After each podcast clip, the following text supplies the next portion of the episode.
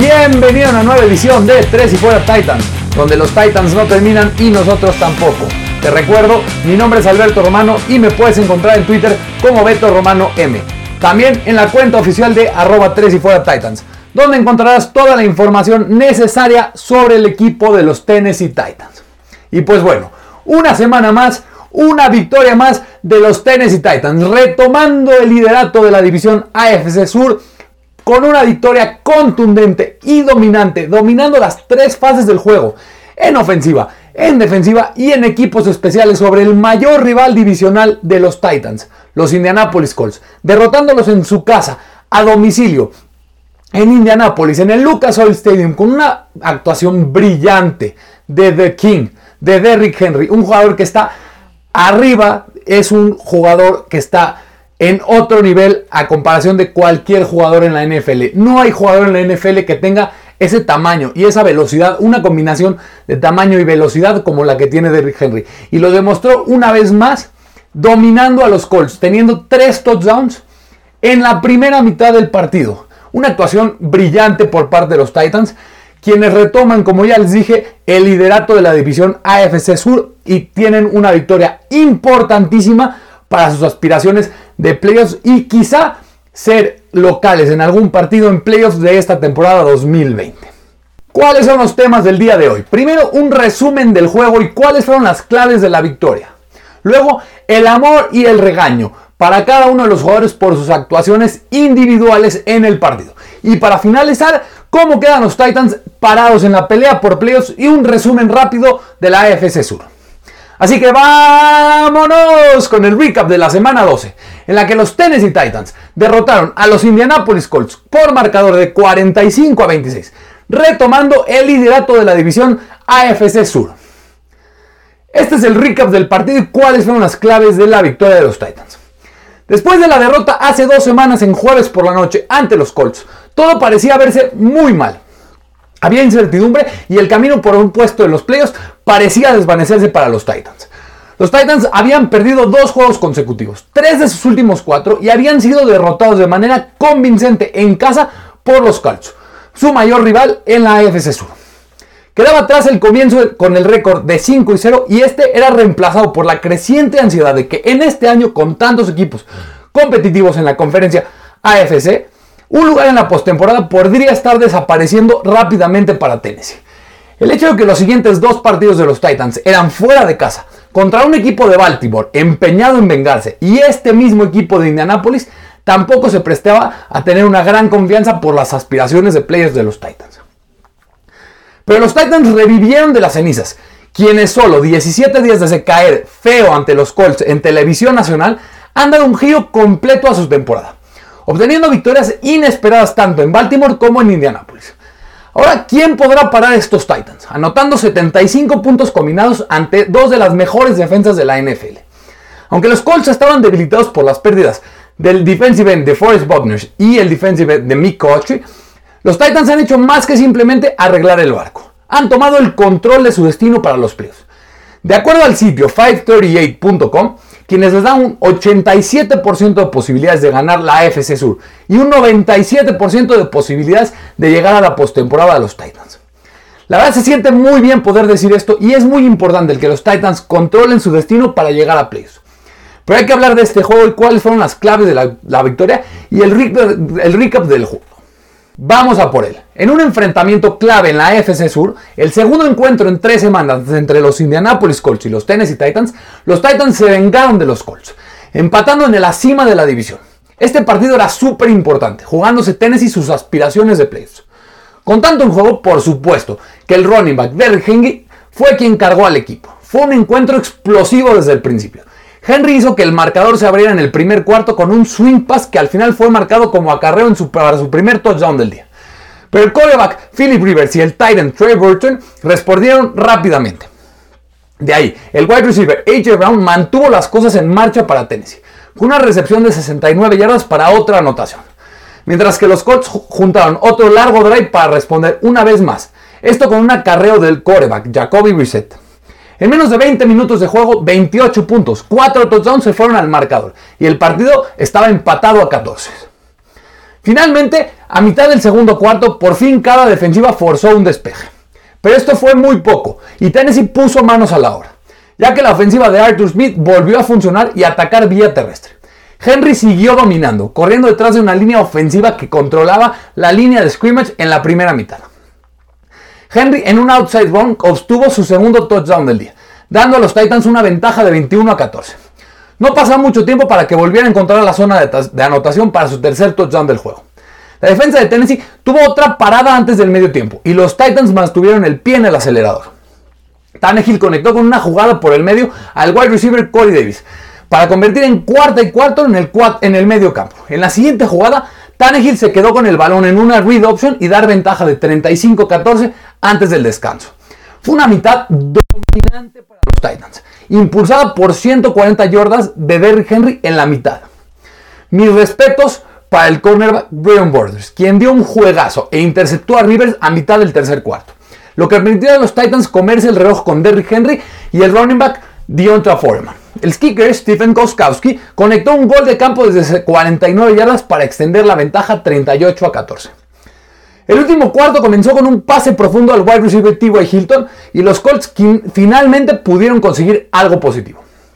Hilton fue derribado dentro de la yarda 5, pero Jacoby Brissett volvió a anotar en otra corrida para reducir la ventaja a 18. La conversión de dos puntos no fue buena, dejando a los Titans con ventaja en el juego por tres anotaciones. Tennessee continuó bajando el tiempo en el reloj en el siguiente drive. Los Titans siguieron dando el balón a Derrick Henry, regresando el balón con menos de 6 minutos por jugar a Rivers y a los Colts. Hilton agregó un touchdown en garbage time para reducir la ventaja a 12, pero con 2 minutos y 34 segundos por jugarse, esto ya no importaba. Y Tennessee saldría con la victoria. De hecho, AJ Brown devolvió la patada corta para otro touchdown para decretar por una vez por todas la victoria. En una actuación muy completa del equipo, dominando las tres fases del juego y quizá dando la mejor actuación trabajada de toda la temporada 2020. Marcador final, Titans 45, Colts 26. Y la temporada de Eric Henry ha llegado. El rey ha llegado y empezará diciembre. December ha empezado a llegar. El mes donde Henry se convierte en un demoledor y no hay quien lo pare. El corredor en la NFL terminó con 27 yardas para 178 yardas y 3 anotaciones. Los Titans ahora están en el primer lugar de la AFC Sur. Regresan a Nashville la próxima semana para enfrentarse a los Browns, que también tienen récord de 8-3 como los Titans, al mediodía el domingo. Ahora vamos con la sección de amor y regaño. Aquí analizaremos qué jugadores se llevan un amor o un regaño de mi parte por sus actuaciones individuales. Después de estar al borde del colapso hace solo unas semanas, los Titans se han recuperado a lo grande con dos victorias seguidas. Y los Titans no solo vencieron a los Colts, los aplastaron después de colgar 45 puntos sobre su rival divisional, devolviéndoles el favor después de que Indianapolis venciera a Tennessee por tres anotaciones en la semana 10. Realmente hay mucho amor para repartir en este juego. La ofensiva movió el balón a su antojo en la primera parte y la defensa que comenzó lento terminó fuerte para cerrar las cosas. Y a diferencia de la última vez contra los Colts, los equipos especiales no hicieron nada para complicar el juego. Como te puedes imaginar, realmente no hay muchos regaños en la semana 12, pero hay una gran cantidad de jugadores que se llevan mi amor después de la victoria el domingo. Primero el amor, siempre el amor. Y otra vez por segunda semana consecutiva. ¿Con quién más podemos empezar? Con el rey, The King, el running back Derrick Henry. El statline de Derrick Henry fue de 27 acarreos para 178 yardas y 3 touchdowns. Y sin duda alguna es el MVP de los Titans en este juego. El campeón terrestre de la NFL en 2019 ahora ha dejado su total de yardas en la temporada 2020 en 1257 yardas, con más de 100 yardas por encima de las 1130 de Dalvin Cook. Con solo 5 semanas por jugar ya tiene 1257 yardas. Las posibilidades de que el Rey defienda su corona son bastante altas después de la actuación de hoy y todos sabemos que diciembre es su mejor mes históricamente. Derrick Henry es un monstruo y es el engranaje y el jugador más importante por mucho en la ofensiva de los Titans. Henry simplemente es el amo y señor de los Colts. Ahí les va un stat. Derrick Henry ya tenía 120 yardas y 2 touchdowns en 14 acarreos en la primera mitad ante Indy. Es solo el tercer juego de 100 yardas de un jugador en contra de los Colts en las últimas tres temporadas. Los otros dos partidos que permitieron 100 yardas, Derrick Henry y Derrick Henry. Para mí, el segundo mejor amor y con todo el merecimiento es para la línea ofensiva de los Titans, siendo responsables de abrir el camino para el gran día de Henry. También le dieron a Ryan Tannehill mucho tiempo en el bolsillo. El mariscal de campo de los Titans fue capturado solamente una vez y el juego terrestre promedió 5.1 yardas por acarreo, que pudo ser mucho mayor si los Titans no quitaban un poco el pie del acelerador para la segunda mitad, porque el juego ya estaba casi definido a medio tiempo. Este es un gran éxito para la línea ofensiva de los Titans. Menciones especiales para la línea al left tackle David Quisenberry, el right guard Nate Davis y el right tackle Dennis Kelly.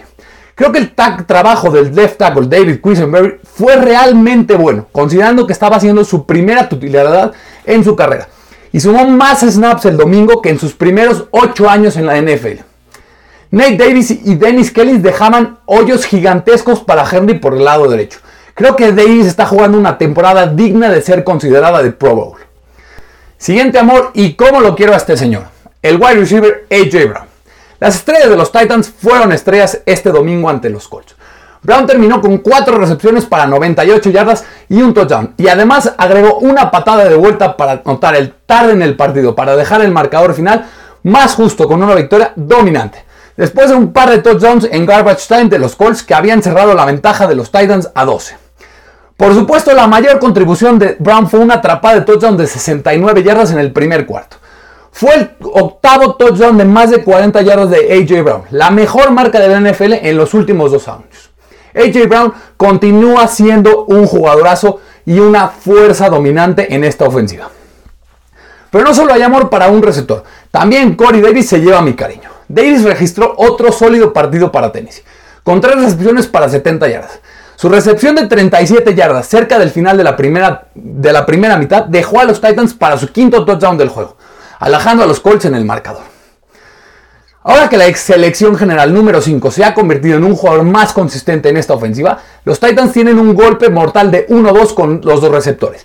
Y también alguien que quieren que podría quitarle coberturas difíciles a AJ Brown.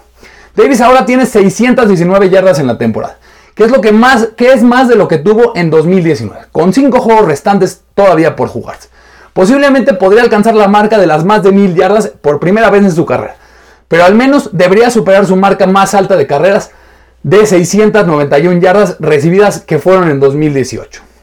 Ahora vamos con el amor en defensiva. Otra vez quiero dar mi amor a toda la defensiva de los Titans, al igual que la semana pasada. Las cosas empezaron mal después de que la defensiva de Tennessee permitió dos touchdowns en sus primeras dos series defensivas, pero las cosas se calmaron a partir de ahí. Los Titans permitieron solamente 12 puntos el resto del camino todas las cuales llegaron en el último cuarto, cuando el juego estaba prácticamente liquidado. Los Titans jugaron un gran fútbol americano complementario, ya que el pass rush ayudó a la secundaria en cobertura y viceversa. Los outside linebacker Harold Landry y el defensive end Jeffrey Simmons tuvieron cada uno una captura. Y Borders, Brian Borders, este excelente jugador, este excelente cornerback que encontraron los Titans que subieron desde su practice squad, tuvo una intercepción para la única pérdida de balón de la tarde. También quiero reconocer al defensive end. Tart, quien definitivamente ha tenido un impacto desde que se le dio la oportunidad de jugar. Si esta defensa puede llegar con toda su fuerza, podría ser especial. Y sí, esto es algo que nunca pensaría haber podido decir hace tres semanas. Próximo amor. Qué joya en bruto encontraron los Titans. Y este es el que mayor amor en defensiva se lleva esta semana. El cornerback Brian Borders. Otra semana, otra gran actuación de Brian Borders, que debería haber tenido un par de intercepciones si no hubiera dejado caer un pick six seguro. Sin embargo, Borders se redimió más tarde en el juego e hizo una intercepción espectacular en un pase de Philip Rivers. Borders también brilló en cobertura con múltiples pases bloqueados y agregó dos tacleados. También un reconocimiento especial al otro cornerback en el otro costado, Malcolm Butler, que sigue jugando a un nivel espectacular durante el último mes. Pero hablando de Borders, desde que le dieron el puesto como titular, el undrafted free agent de Duke ha jugado a un altísimo nivel. Si Adoree Jackson regresa alguna vez en la temporada, los Titans estarían muy completos y con muchos excelentes elementos en la secundaria. Otros dos amores en defensiva, los linebackers Will Compton, The Boy y el linebacker David Long. David Long y Will Compton parecieron dividir la mayor parte de los snaps de Jayon Brown como Will linebacker, y ambos jugaron bastante bien. Ambos hicieron un par de jugadas muy buenas que incluyeron un par de grandes tacleadas por el medio. Lo más alentador fue su desempeño en cobertura de ambas partes, que fue muy aceptable. Su capacidad para replicar de buena manera el papel de Brown será enorme para que esta defensiva funcione. Hoy fue un buen comienzo, ya que los Titans limitaron a Indianapolis a solo 2.7 yardas por acarreo y tampoco permitieron que el running back Naheem Hines les corriera de buena forma. En equipos especiales también hay amor para repartir. Qué bien se siente tener de vuelta a The Weapon, el punter Predkern. Los Titans le dieron la bienvenida a MVP Punter en la semana 12, ya que fue activado de Injury Reserve justo antes para este juego. Y rápidamente nos recordó lo valioso que es para este equipo. Ken promedió solamente 40 yardas por despeje, pero encerró a los Colts en sus 4 puntos dentro de su yarda número 20, dejando a los Colts en sus propias yardas en la yarda 12, yarda 8, yarda 13 y yarda 6. También el kicker Stephen Goskowski se merece amor. Estuvo perfecto en todas sus patadas. 6 de 6 en sus puntos extras y anotó su único intento de field goal de 49 yardas. También quiero dar una mención especial al special teamer Chris Milton, que estuvo excelente en cobertura en toda la, todo el partido en equipos especiales. Este es el amor para repartir de la semana 12 por la victoria de los Titans ante los Colts. Como se podrán dar cuenta, hay mucho amor para repartir y habrá muy pocos regaños. Solamente hay uno real y dos regaños que son a la mitad. Empezamos con el regaño. El Tyrant John Smith, quien estuvo perdido en el juego. Después de promediar 4.5 recepciones y 6.8 targets por partido durante los primeros 5 juegos en 2020, Smith ha visto su papel disminuir significativamente en los últimos 7 juegos. En ese lapso, Smith está promediando solo 1.7 recepciones y 3.1 targets por partido. Y para acabarla de amolar, tuvo su peor actuación ante los Colts durante la temporada 2020 en la semana 2, ya que no recibió ni un solo target y fue superado por su compañero el Tyrant Geoff Swain, quien terminó con 3 recepciones para 31 yardas. Los regaños a la mitad son para Jeffrey Simmons y Harold Landry en la primera mitad. De hecho, en la primera mitad ellos dos no jugaron muy bien que digamos, ya que no generaron presión alguna a Philip Rivers, aunque sus segundas mitades fueron buenísimas, y es por eso que es solamente un regaño a medias. Para finalizar, vamos a ver cómo están los Titans parados en la batalla por playoffs y un resumen rápido de la AFC Sur. La pelea por playoffs de la AFC está bastante cerrada en este momento con 5 juegos para el final. Los Steelers y los Chiefs tienen sus divisiones bastante definidas, pero la AFC Oeste y la AFC Sur siguen siendo batallas muy cerradas. La carrera por el wildcard probablemente se definirá en la última semana con 6 equipos compitiendo por 3 lugares. Los standings están así en este momento. Sembrado número 1 Steelers con récord de 10 y 0. Sembrado número 2 Chiefs con 10 y 1. Sembrado número 3 Titans con 8 y 3. Sembrado número 4 Bills con 8 y 3. Sembrado número 5 Browns con 8 y 3. Sembrado número 6, Dolphins con 7 y 4. Sembrado número 7, Colts con 7 y 4. Sembrado número 8, 6 y 4, los Ravens. Sembrado número 9, los Raiders con 6 y 5. Sembrado número 10, los Patriots con récord de 5 y 6. Así que hablemos un poco sobre la siembra desde la perspectiva de los Titans. Es muy muy difícil ver a los Titans que acaben como sembrado 1 o 2. Los Steelers tienen el desempate head to head sobre Tennessee gracias a su victoria en la semana 7 en Nashville y Kansas City obtendrá el desempate por el récord de conferencia a menos de que pierdan dos de sus tres en contra de los Broncos, Dolphins y Chargers. Esto probablemente no pasará. Sin embargo, tienen la ventaja sobre Buffalo en la carrera por tercer puesto y el tercer sembrado en este momento. Y esto es importante debido a la forma en la que se establece el formato de playoffs en la NFL en 2020. Con 7 equipos en la postemporada, los enfrentamientos de la ronda de comodines serán los siguientes. El sembrado número 1, Bywick. Sembrado número 2 versus sembrado número 7. Sembrado número 3 versus sembrado número 6. Sembrado número 4 versus sembrado número 5.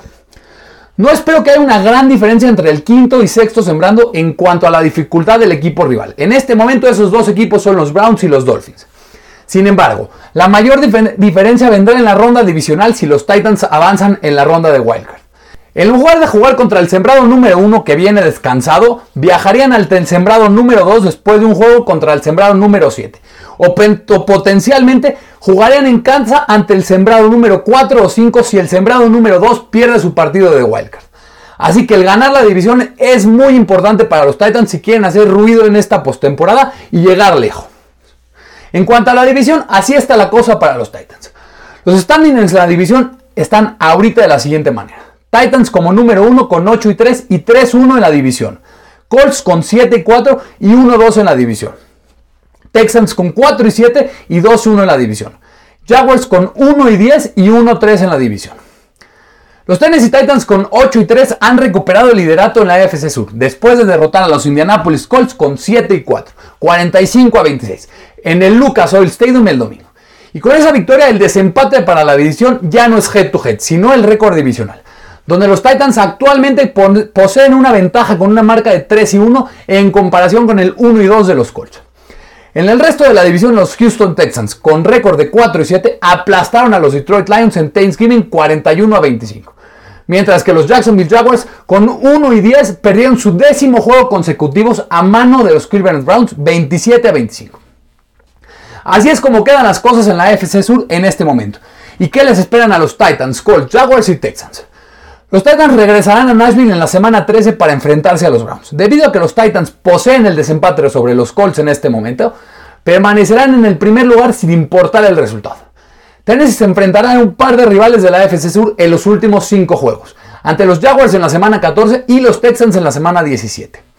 Los Colts saldrán e irán de visita para enfrentarse a los Texans en la semana 13 para el primer enfrentamiento de dos entre estos equipos en el lapso de 3 semanas. Houston ha ganado tres de sus últimos cuatro juegos y será una dura prueba para Indianapolis. Los Colts cerrarán la temporada con un partido en casa ante los Jaguars.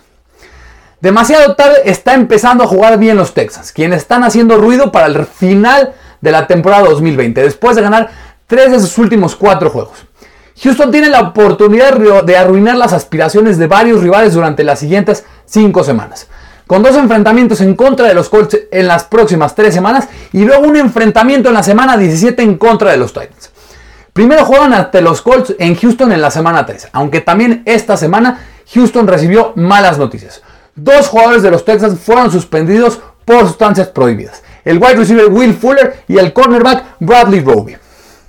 Después de sufrir su décima derrota consecutiva, los Jaguars hicieron un cambio de gerente general, despidiendo a Dave Caldwell. Sin embargo, se le ha dicho al head coach Doug Marrone que está a salvo por el resto de la temporada. Aunque debemos asumir que esto eventualmente habrá un cambio y que Doug Marrone probablemente no seguirá para 2021 en los Jaguars. A los Jags les quedan un par de enfrentamientos divisionales, con un juego en casa de los Titans en la semana 14 y un partido como visitante a los Colts en la semana 17. Pero primero Jacksonville viaja a Minnesota para enfrentarse a los Vikings en la semana 13.